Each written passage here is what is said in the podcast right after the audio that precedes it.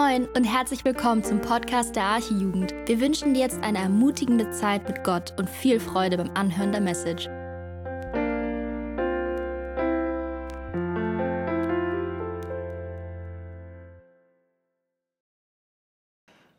Ja, einen schönen guten Abend von meiner Seite.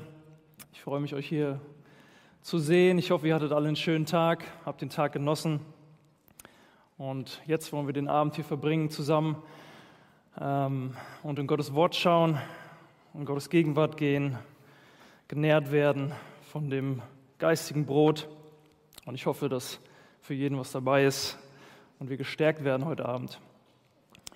Ja, Andi hat schon erwähnt, ähm, wir sind ja in der Johannes-Predigtserie jetzt gestartet. Heute ist die zweite Predigt aus dieser Serie. Und Heute beschäftigen wir uns mit einer ganz bestimmten Person im Johannesevangelium, und zwar Johannes dem Täufer. Und wir werden den äh, Bibeltext später zusammen lesen, weil dieser Bibeltext, der steigt mitten im Geschehen ein und man weiß gar nicht, ähm, wo ist man da gerade, wo, wer kommt da zu wem. Und deswegen müssen wir erstmal so ein bisschen so ein Bild uns machen, wer Johannes überhaupt ist und was da passiert. Genau. Und bevor wir anfangen, lass uns einfach noch zusammen beten und um die Gnade Gottes flehen.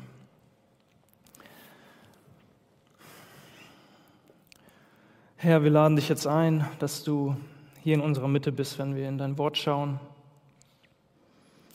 Herr, wir wollen den Blick wegrichten von uns selbst hin zu dir wir wollen von deinem Wort lernen. Wir sind gespannt, was du uns heute zu sagen hast. Dein Wort ist schärfer als ein zweischneidiges Schwert, uns durchdringt die Seele und überführt das Gewissen. Herr, und ja, ich brauche jetzt dich hier, um dein Wort zu predigen. Ich brauche dich. Das ist deine Botschaft, Herr. Bitte schließ sie auf, schließe den Herzen auf. Lass uns Schätze entdecken in deinem Wort und Freude an dir, Herr. In Jesu Namen bete ich das. Amen. Ja, ich habe mir eine kleine Gliederung mitgebracht für die Predigt heute.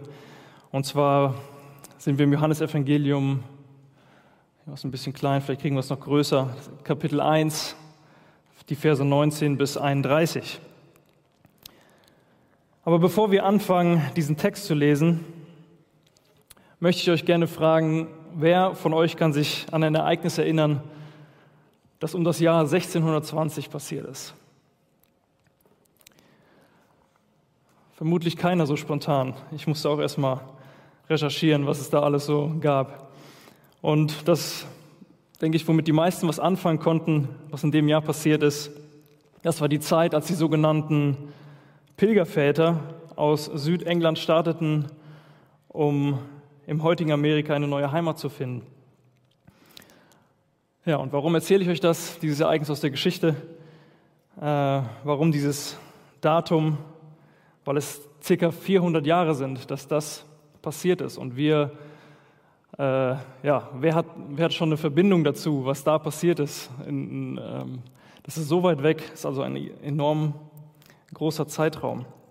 Und Nathanael hat es uns letzte Woche im Auftakt ähm, schon erzählt, ganze 400 Jahre, das ist auch die Zeitspanne seit der letzten Offenbarung Gottes durch den Propheten Malachi im Alten Testament und dem Anfang des Neuen Testaments, mit dem wir uns heute beschäftigen. Also wie gesagt, ein ganz schön langer Zeitraum.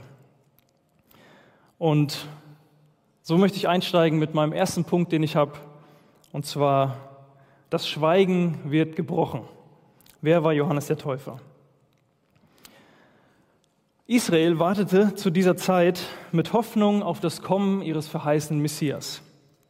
Jahr für Jahr für Jahr, dieselben Opferungen am Altar, dieselben Gebete, Tag für Tag. Da habe ich mich gefragt, in welchem geistigen Zustand befand sich das Volk Israel wohl zu dieser Zeit? Waren sie vielleicht müde geworden, auf die Erfüllung der Versprechen ihres Gottes zu warten, weil es halt schon so lange her ist? Wo ist der Gott der Verheißung?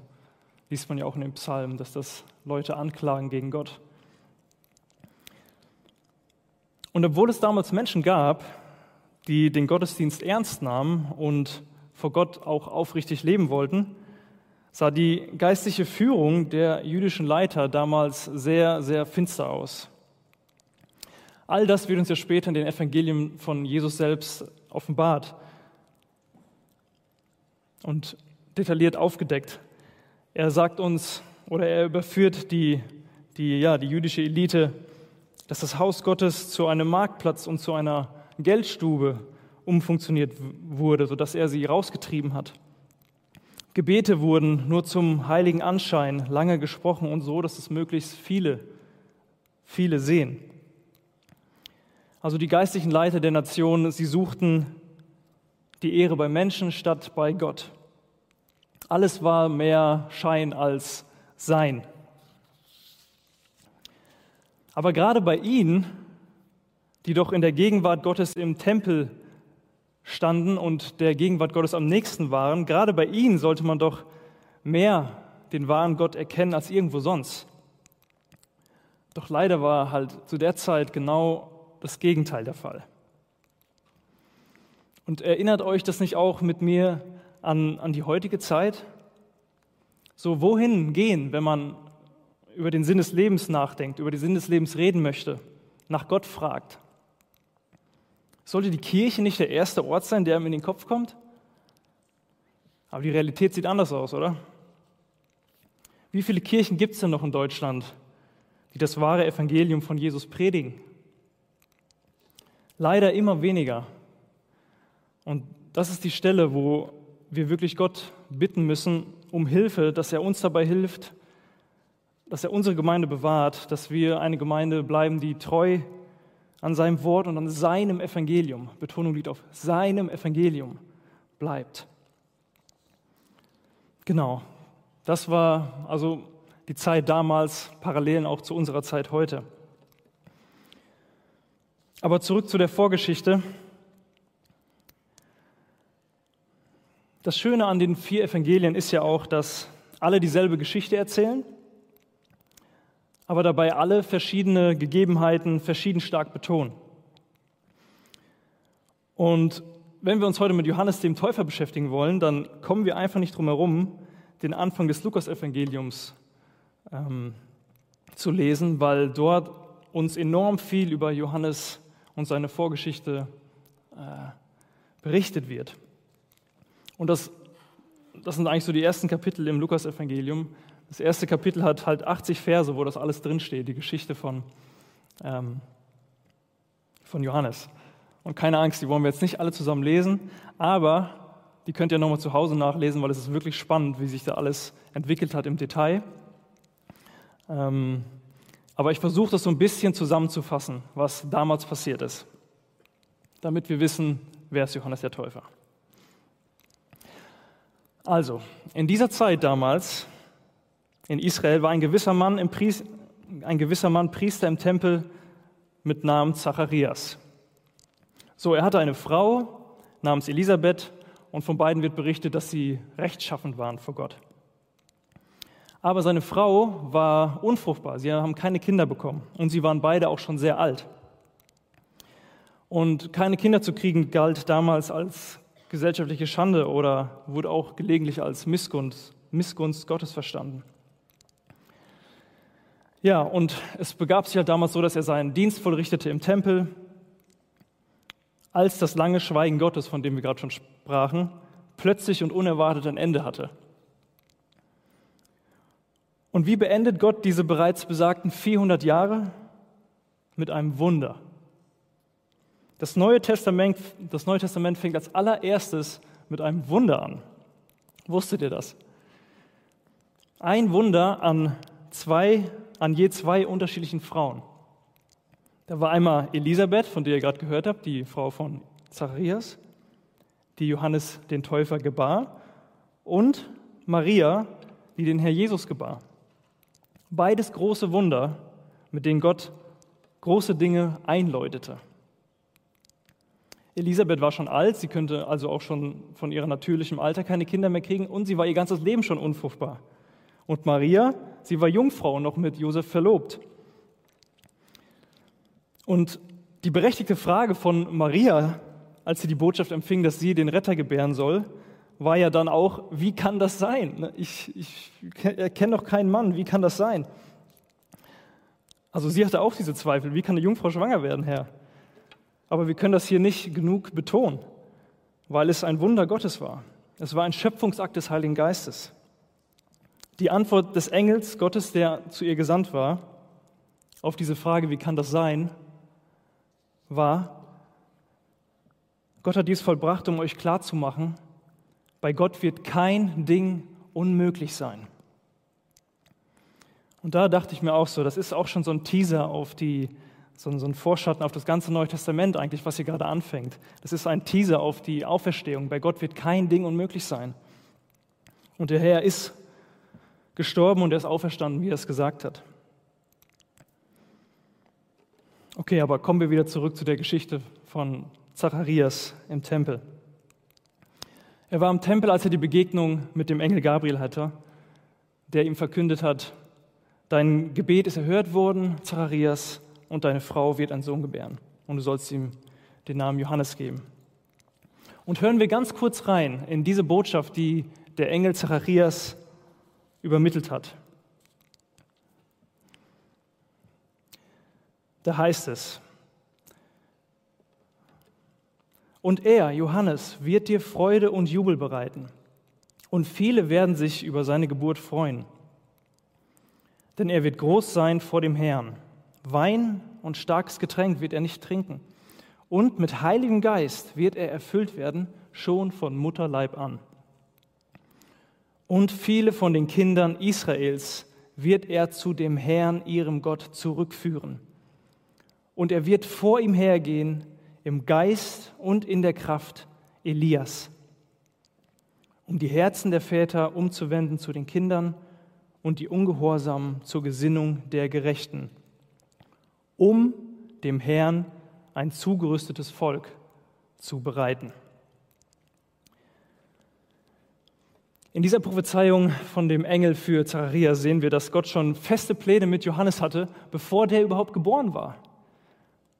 Er sollte die Kinder Israels zurückführen zu Gott und dem Herrn ein zugerüstetes, ein zugerüstetes Volk bereiten.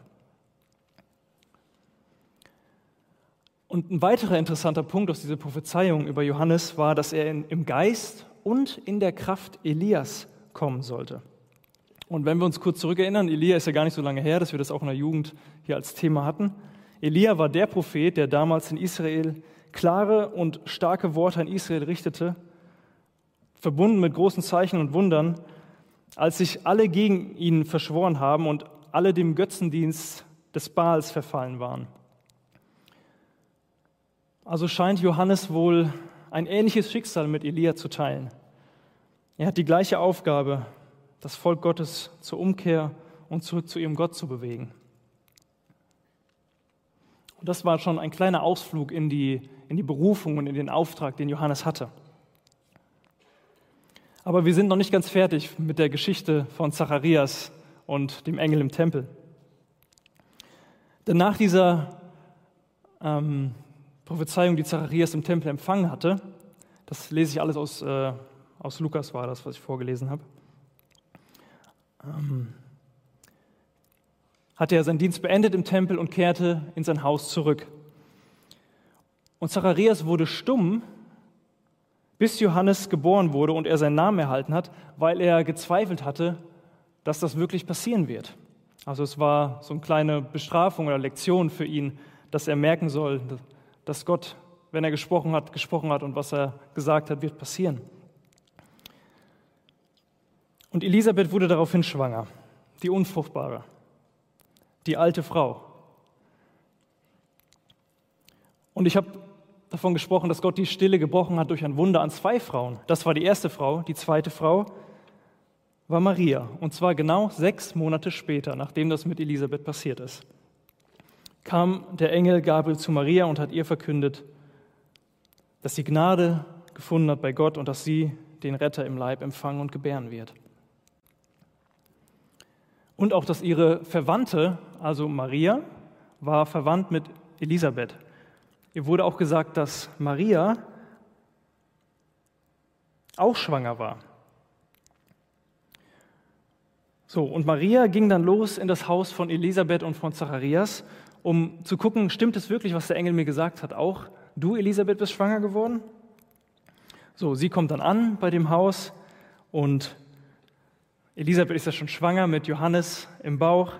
Und in dem Moment, wo Maria reinkommt und sie grüßt, springt das Baby in ihrem Kind und freut sich, als sie die Stimme hört von Maria. Und in dem Moment wird auch Elisabeth mit Heiligen Geist erfüllt und erkennt, dass Maria gerade ihr Erlöser im, im Leib trägt. Also Maria und Elisabeth, sie haben sich beide gefreut danach über das, was Gott Großes an ihnen getan hat. Und Elisabeth ist dann wieder abgereist vor der Geburt. Ja, warum nehme ich euch so weit mit in diese Geschichte? Ich meine, es ist nicht leicht, diese 80 Verse schnell zusammenzufassen. Aber ich denke, es ist wichtig, ähm, weil es noch eine Sache gab, die geschah, nachdem Johannes geboren war. Denn nachdem er geboren war, sollte acht Tage später, wie es halt so die, die Sitte war, damals er beschnitten werden und sein Namen gegeben werden. Da wollten sie ihn irgendwie anders nennen, aber Zacharias hat dann gesagt, nein, er soll Johannes heißen. Und in dem Moment, der schon neun Monate stumm war, die ganze Geburt, wurde Zacharias Mund aufgetan und er redete. Und daraufhin wollte ich hinaus, weil das so spannend ist, was er dann gesagt hat über seinen eigenen Sohn. Und zwar steht da, sofort aber wurde sein Mund geöffnet und seine Zunge gelöst, und er redete und lobte Gott. Und das ist auch wichtig für unseren Text. Und es kam Furcht über alle ihre Nachbarn, und im ganzen Bergland von Judäa wurden alle diese Dinge besprochen. Und alle, die es hörten, nahmen es sich zu Herzen und sprachen, was wird wohl aus diesem Kind werden? und die Hand des Herrn war mit ihm. Und sein Vater Zacharias wurde mit Heiligen Geist erfüllt und weissagte und sprach, Gepriesen sei der Herr, der Gott Israels, denn er hat sein Volk besucht und ihm Erlösung bereitet. Und etwas später heißt es in seiner Weissagung über Johannes, Und du, Kindlein, wirst ein Prophet des Höchsten genannt werden denn du wirst vor dem Angesicht des Herrn hergehen, um seine Wege zu bereiten, um seinem Volk Erkenntnis über die Errettung zu geben, die sie erhalten durch die Vergebung ihrer Sünden. Durch die herzliche Barmherzigkeit unseres Gottes kommt Licht aus dem Himmel zu uns, um denen zu leuchten, die in der Finsternis und im Todesschatten sitzen um unsere Füße auf den Weg des Friedens zu richten. Das Kind aber wuchs und wurde stark im Geist, und er war in der Wüste bis zum Tag seines Auftretens vor Israel.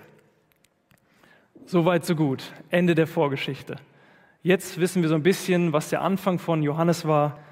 Und der letzte Vers, das Kind wuchs, wurde stark im Geist und war in der Wüste bis zum Tag seines Auftretens. Ab diesem Punkt war Johannes in der Wüste, bis er die Worte Gottes erhielt, dass er taufen soll und die Buße predigen soll zur Vergebung der Sünden.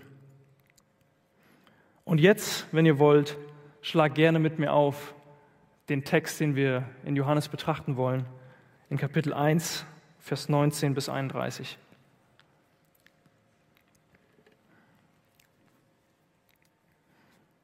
Denn diese ganze Vorgeschichte war not, notwendig, um jetzt zu sehen, wo starten wir hier eigentlich? Wir sind mittendrin.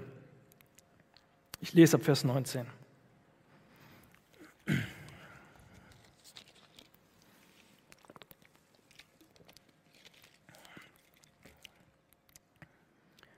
Und dies ist das Zeugnis des Johannes.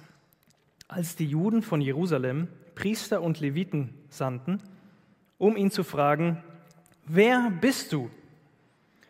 Und er bekannte es und leugnete nicht, sondern bekannte, ich bin nicht der Christus. Und sie fragten ihn, was denn? Bist du Elia? Und er sprach, ich bin's nicht. Bist du der Prophet? Und er antwortete, Nein.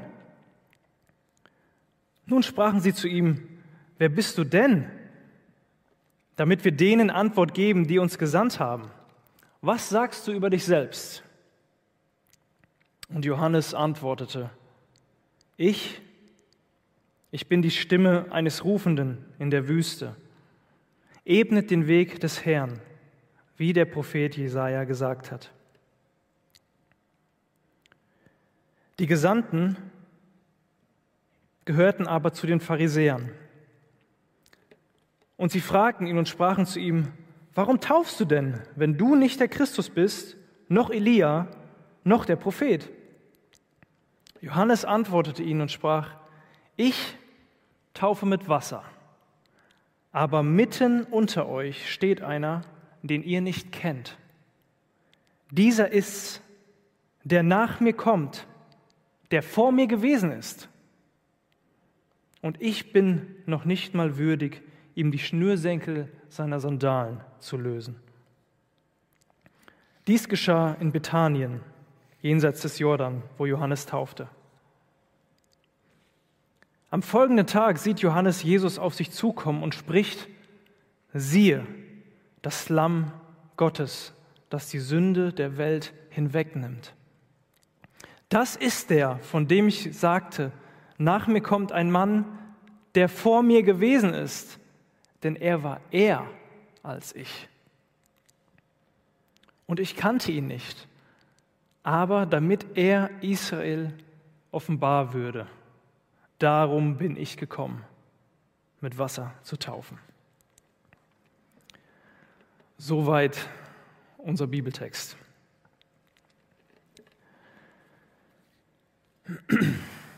Zu Beginn von diesem Text stellt, uns, stellt sich uns die Frage, wo sind wir hier überhaupt? Wir sind in der Wüste. Dort, wo es kaum Essen und Trinken gibt. Außerhalb der Stadt, außerhalb des Pulses der Stadt, außerhalb des Lebens. Und Matthäus 3 erzählt uns zusätzlich das, was Andi eben schon angesprochen hat. Er hat ein Gewand aus Kamelhaar und er trug einen ledernen Gürtel und er aß wilden Honig und Heuschrecken. Wohl ein richtiger Naturbursche, der sich nicht darum scherte, was die Leute über sein Aussehen sagen. Mein Kamelhaarmantel habe ich jetzt zu Hause gelassen, den wollte ich heute nicht mitbringen. Ja. Aber genauso sollte auch uns egal sein, was die Leute über uns denken. Also da ist Johannes uns auch schon ein großes Vorbild. Denn er sollte und er wollte wegen seiner Worte bekannt werden. Nicht, weil er die neuesten und feinsten Gewänder trug, so wie die, die im Tempel waren und die, die in der Stadt waren, wie die reichen Leute. Er wollte deswegen nicht bekannt werden, sondern wegen seinen Worten. Und seine Worte waren es auch, weshalb Jerusalem und ganz Judäa und die ganze umliegenden Gebiete des Jordans zu ihm hinausgezogen sind. Und alle, die vor Johannes ihre Sünden bekannten, die wurden von ihm getauft. Das muss ein ganz schöner Aufmarsch gewesen sein damals. Eine ganz schöne Aufruhr. Das ganze Volk sieht in Johannes etwas Besonderes. Sie erkennen ihn wahrhaftig als einen Propheten Gottes, der ihnen Worte Gottes bringt. Ja, das, fast das ganze Volk hat schon gemunkelt und sich gefragt, ob er nicht etwa der Messias ist, obwohl er es geleugnet hat. Sein Auftreten war so, ja, es ist so zu Herzen gegangen, hat so viele Menschen zur Buße und zur Umkehr gebracht, dass sie sich nicht gefragt haben, ist das nicht, könnte das nicht doch der Retter sein, der Messias sein? Und es ist ja eigentlich schon fast ironisch, ne, dass der, der Ort der Begegnung mit Gottes Wort eben nicht der Tempel war, eben nicht die hohen Gebäude war, die die Pharisäer Jesus gezeigt haben, gesagt haben, schau uns, schau dir diese prächtigen Gebäude an, das haben wir alles gemacht, guck hier, guck hier. Ne, die langen, fein, sauberen Kleider der Pharisäer. Das waren nicht die langen Gebete der Pharisäer an den Straßenecken, sondern der Ort der Begegnung ist die Wüste. Der Ort der Begegnung zwischen dem Volk und Gott. Und es hat mich auch so ein bisschen an Mose erinnert. Erinnern wir uns daran, wie, wo, wie und wo Mose äh, Gott begegnet ist in der Wüste bei dem brennenden Dornbusch. Ja, und was, was für ein Hunger muss das Volk gehabt haben, dass es so ein Hunger nach einem wahren Gottesdienst, so ein Herz, was wirklich bereit war, zu Gott umzukehren. Selbst wenn das bedeutet, dass der Weg in die Wüste führt. Weg von den Fängen derer, die schwere und unerträgliche Bürden auf, sie, auf ihre Schultern gelegt haben, aber sie selbst nicht mit dem Finger anrühren wollten. Das waren die religiösen Führer zu der Zeit, die Jesus uns ein paar Jahre später offenbart hat. Raus in die Wüste, denn dort haben sie das Leben Gottes sprudeln gehört, durch Johannes. Die Schriftgelehrten und Pharisäer haben also gemerkt, dass ihnen ihre selbstgemachten Sklaven davonlaufen. Kein Wunder also, dass auch sie in die Wüste schicken und herausfinden sollen, dass die Leute, die sie gesandt haben, die sollen herausfinden, wer dieser Johannes ist. Sie haben sich langsam Gedanken gemacht, haben vielleicht Angst bekommen, dass ihr Einfluss unter dem Volk genommen wird. Dieser Johannes, der ihre ganze Religiosität auf den Kopf gestellt hat, der unbeirrt der Konsequenzen das Böse böse genannt hat und das Gute gut. Ohne das Ansehen der Person. Ihm war es egal, ob ein Fürst, ein König vor ihm stand, der gesündigt hat, oder ein einfacher Mann. Er hat die Sünde beim Namen genannt. Ohne der Konsequenzen in dieser Welt zu gedenken. Denn er wusste, er und auch wir alle sind einem höheren Gericht einem höheren Maßstab letztendlich Rechenschaft schuldig. Ja, und wer war er, Johannes? Er leugnete all das zu sein. Nicht der Christus, nicht Elia, nicht der Prophet. Mit anderen Worten hat er gesagt, ich bin ein Niemand. Es geht nicht um meine Person. Ich bin gekommen, dass der Fokus, der nun auf mir liegt, auf einen anderen gelegt werden soll. Praktisch wie so ein Wegweiser, ein Schild, das auf einen anderen zeigt. Ja, und Johannes hat das mit seinen eigenen Worten gesagt in Johannes Kapitel 3. Dort steht, dass Johannes über sich selbst sagt, beziehungsweise er spricht über Jesus und sagt, er muss größer werden, ich dagegen geringer. Ja, er ist von oben gekommen und größer als alle anderen. Wer von der Erde stammt, redet irdische Dinge und aus irdischer Sicht. Der vom Himmel kommt, steht über allen und bezeugt, was er dort gesehen und gehört hat. Aber keiner nimmt sein Zeugnis an.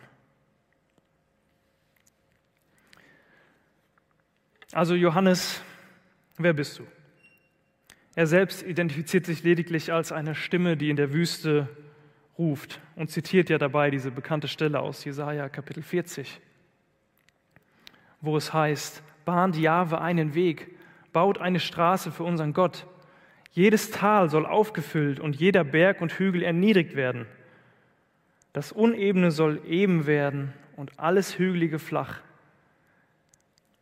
Und jetzt kommt's. Denn offenbaren wird sich die Herrlichkeit Jahwes. Und alle Menschen werden ihn sehen. Jahwe selbst hat das gesagt. Und das ist schon, ja, Johannes ist ein Vorschatten auf Christus. Johannes zitiert hier diese Verse auch über sich, dass er diese Stimme ist, die ruft und jedes Tal soll erhöht werden und jeder Berg soll erniedrigt werden und gibt uns da auch schon ein, ein, ein, eine Voraussicht auf das, dass Gott derjenige ist, der die Niedrigen erhöht und die Hohen und Stolzen erniedrigt. Und so wollen wir gucken, was, was war es, das Johannes gepredigt hat? Worum ging es ihm unterm Strich? Wir haben die entsprechenden Verse jetzt schon mehrmals gelesen. Zusammenfassend wollen wir sagen, es war die Vorbereitung der Herzen der Kinder Israels. Die Vorbereitung ihrer Herzen auf das unmittelbare Kommen ihres Messias. Wer seine Worte, also die von Johannes, aufgenommen hat, also sich selbst als Sünder erkannt hat, der Rettung braucht, genau das ist die Zurüstung, die das Volk Gottes braucht, um in Jesus den Herrn und den Retter zu erkennen. Dem Herrn ein zugerüstetes Volk zu bereiten, das war der Auftrag von Johannes. Nur ich habe mich gefragt, wieso, wieso brauchte Jesus so einen, so, einen, so einen Vorschatten? Wieso brauchte er diese, diese Vorbereitung?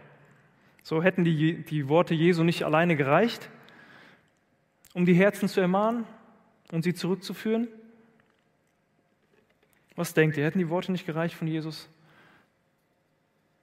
Ja, oh, doch, natürlich hätten sie gereicht. Sie hätten, seine Worte alleine hätten mehr als gereicht. Sie wären mehr als genug.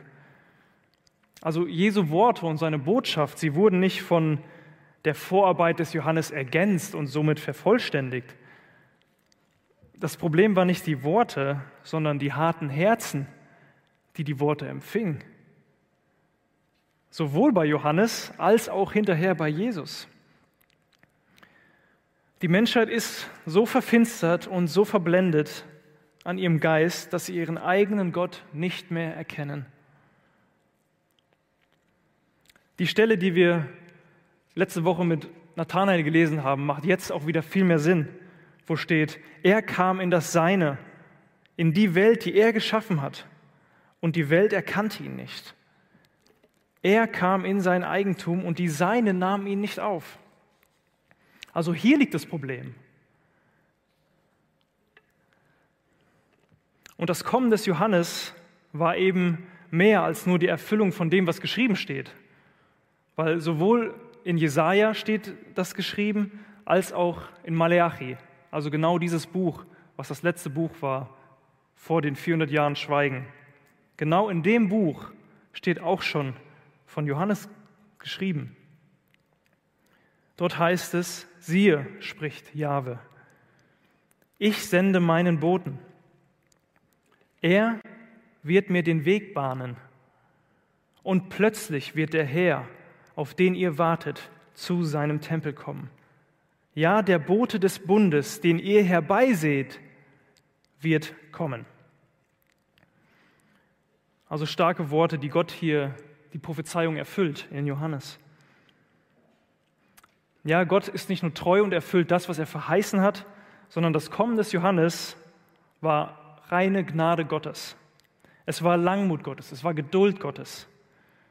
Daher auch der Name Johannes, den haben ja nicht die Eltern ihm selbst gegeben, so wie Jesus wurde ja auch nicht selbst so von Maria und Josef benannt, sondern der gleiche Engel hat gesagt, den sollst du Johannes nennen und den sollst du Jesus nennen. Warum Johannes? Weil Johannes zum Beispiel auch im, er heißt im Hebräischen Jochanan und das bedeutet wörtlich, Jahwe hat Gnade erwiesen. Also alleine, dass Johannes kam, in, sein, in, seinem, in seinem Namen liegt schon eine Bedeutung. Das Auftreten von Johannes, das Rufen zur Buße des Volkes Gottes war Gnade, die Gott nicht hätte erweisen müssen. Johannes reiht sich einfach ein in diese lange Liste der Propheten, die Gott aus Gnade und Barmherzigkeit zu seinem Volk gesandt hat, eben um sie zu überführen und um sie erneut und erneut und erneut in seine Gemeinschaft zurückzurufen, um ihn erneut und erneut und erneut seine Hand der Vergebung und der Versöhnung auszustrecken. Das war der Dienst der Propheten im Alten Testament. Jesus selbst rechnet ja einige Zeit später mit den Pharisäern ab und er klagt vor ihnen. Jerusalem, Jerusalem, die da tötet die Propheten und die steinigt, die doch zu ihr gesandt sind. Wie oft habe ich deine Kinder versammeln wollen, wie eine Henne ihre Küken versammelt unter ihre Flügel. Und ihr habt nicht gewollt. Ja, Johannes reiht sich ein in die Liste aller Propheten, die um der Gerechtigkeit willen verfolgt und letztendlich auch getötet wurden. Doch sein Dienst war es, von dem wahren Licht Zeugnis zu geben, damit alle durch ihn glaubten. damit alle durch ihn glaubten. Und somit stimmt Johannes der Täufer in dieselbe Botschaft mit ein, die der Autor des Johannesevangeliums mit seinem Evangelium beabsichtigt. Diese Verse hat auch Nathanael letzte Woche schon erwähnt, weil es das Ziel des Johannesevangeliums ist. Aber wir werden immer wieder und wieder darauf stoßen, während des Lesens des Evangeliums, dass all das passiert ist und aufgeschrieben wurde. Diese Dinge aber wurden aufgeschrieben, damit ihr glaubt, dass Jesus der Christus ist, der Sohn Gottes, und damit ihr glaubend Leben habt in seinem Namen. Ja, das ist das Ziel von Johannes gewesen. Und somit wollen wir zum dritten und auch letzten Punkt kommen. Der ist etwas kürzer und der richtet sich aber auch jetzt persönlich an dich. Und es ist die Frage, die Predigt des Johannes, die Predigt der Buße, die Predigt der Umkehr, die Predigt, dass du dich selbst als Sünder erkennst, auch für dich. Johannes, er rief in der Wüste aus, tut Buße, denn das Reich der Himmel ist nahe gekommen. Ja, wenn sie nur gewusst hätten, zu denen er das sagt, wenn sie nur gewusst hätten, wie nahe sein Kommen ist. Erst haben sie 400 Jahre gewartet auf eine weitere Erfüllung auf eine weitere Offenbarung Gottes. Und jetzt steht da Johannes und sagt, das tut Buße, denn das Reich Gottes ist nahe gekommen. Wüssten sie nur, wie nah, unmittelbar, plötzlich. Jesus hat da auf einmal gestanden, direkt vor, vor Johannes, als er auch getauft wurde. Also wie ein Dieb in der Nacht. Und kennen wir nicht diese Formulierung? Denn so hat auch der Herr Jesus seine Rückkehr beschrieben. Und wenn du das jetzt hörst und Jesus noch nicht kennst, dann lass nicht zu, dass andere eines Tages so über dich sagen werden, oh hätte er nur gewusst, wie nahe sein Kommen ist. Dann hätte er Buße getan, dann hätte er geglaubt, wenn er nur gewusst hätte, wie nahe sein Kommen vor der Tür steht. Deswegen die Frage an dich, willst du nicht auch die Botschaft des Johannes aufnehmen? dein Herz vorbereiten, in deinem Herzen eine gerade Straße machen? Willst du nicht deinen Stolz und dein, deine Hochmut wegplanieren, der dich davon abhält, zu erkennen, dass auch du Sünder bist und dass auch du Übertreter von Gottes Heiligkeit bist? Denn erst dann, wenn du diese Erkenntnis hast, dann bist du bereit, dann ist dein Herz vorbereitet dass auch du die Rettungsbotschaft des Christus erkennen und aufnehmen kannst. Dann kann der Messias, der Herr der Herrlichkeit, auch bei dir in deinem Herzen einziehen, mit der Botschaft, die dich befreit. Denn er lässt dich nicht in diesem dunklen Loch der Selbsterkenntnis über deine Sünden zurück, sondern er vergibt dir diese Sünden und er nimmt all das weg, um dich letztendlich zurückzuführen, zurückzubringen in seine Herrlichkeit, in seine Gemeinschaft hinein. Und darum ruft halt Johannes aus, als er Jesus sieht, siehe, schau hin, sieh ihn dir an, das Lamm Gottes, das die Sünde der Welt wegnimmt. Also fordere ich dich auch auf, hinzuschauen und nicht wegzuschauen. Lass dich mal bildlich gesprochen in deinem Herzen mit dem Blick von Jesus konfrontieren. Sieh die Liebe für dich in seinen Augen, die von Schmerzen geplagt sind, die er für dich getragen hat. Nimm seine Liebe an. Auf das du ihm vertraust und somit auch das Johannesevangelium in deinem Leben zum Ziel kommt, nämlich damit ihr glaubend ewiges Leben habt. Amen. Musiker können gerne nach vorne kommen. Wir wollen noch eine Zeit des Lobpreises haben. Ja, und über diesen Gott nachdenken, der uns aus der Finsternis ins Licht berufen hat. Und ja, ich bete noch zum Abschluss.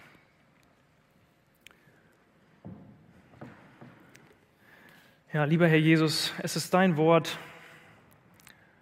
was gesprochen wurde. Ich bete, dass du es mit Kraft ausstattest, dass es wirkt, dass es uns überführt, dass es mich überführt, dass es auch uns überführt, die wir dich schon kennen, Herr, dass wir auch immer mehr erkennen, dass wir abnehmen müssen, aber du in uns Gestalt gewinnen musst und du in uns immer mehr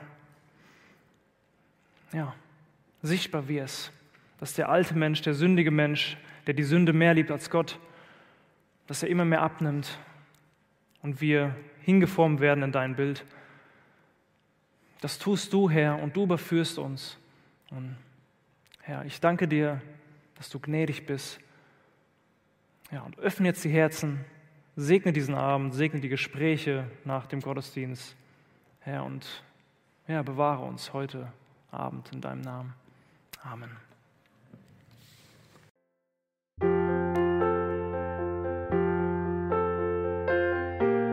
Wir freuen uns, dass du heute mit dabei warst.